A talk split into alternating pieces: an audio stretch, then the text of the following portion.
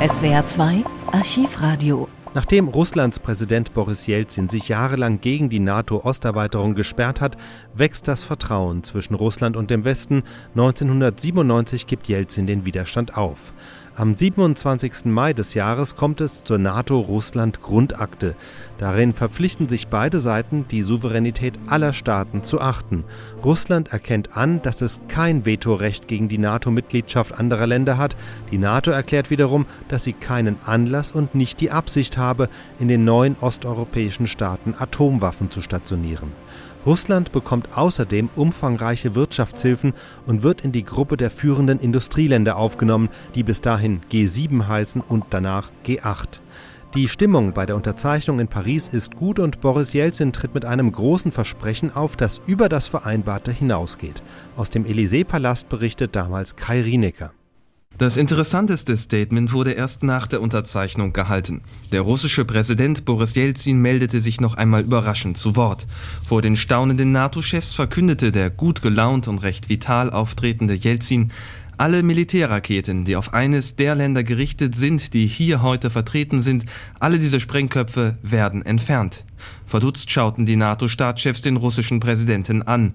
Der amerikanische Präsident Clinton fasste sich als einer der ersten und begann zu klatschen. Die anderen taten es ihm nach. Was mit dieser Äußerung genau gemeint war, konnte auch das amerikanische Außenministerium ein paar Stunden später noch nicht in Erfahrung bringen.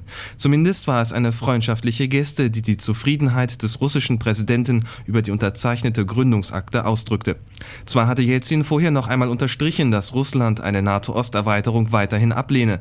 Aber seine Regierung sei sehr zufrieden, dass die NATO sich bemühe, die Beziehungen zu Russland auf eine neue Grundlage zu stellen. Es wird keine Atomwaffen in den neuen Mitgliedsländern geben. Die konventionellen Streitkräfte in Europa werden reduziert. Es wird keine militärische Infrastruktur in der Nähe Russlands geben. Es handelt sich um eine feste und verbindliche Zusage der Unterzeichnerstaaten.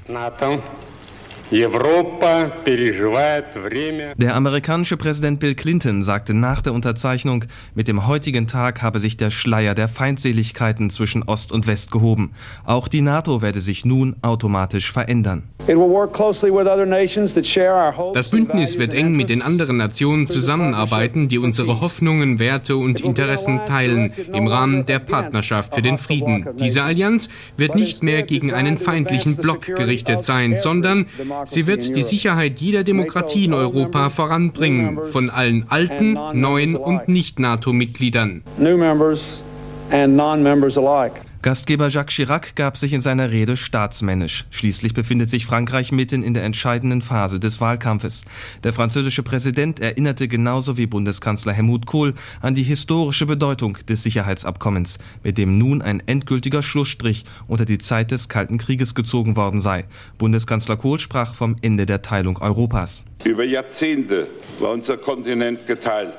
Kein Land, und Sie verstehen, wenn ich das in dieser Stunde sage, hatte darunter mehr zu leiden als Deutschland. Heute einigen sich die Staaten des Atlantischen Bündnisses und Russland auf eine Zusammenarbeit, die, und dies ist so wahr, wenn ich es ausspreche, in der Geschichte ohne Beispiel ist. In der heute unterzeichneten Gründungsakte stellen Russland und die NATO fest, dass sie sich nicht mehr als Feinde betrachten.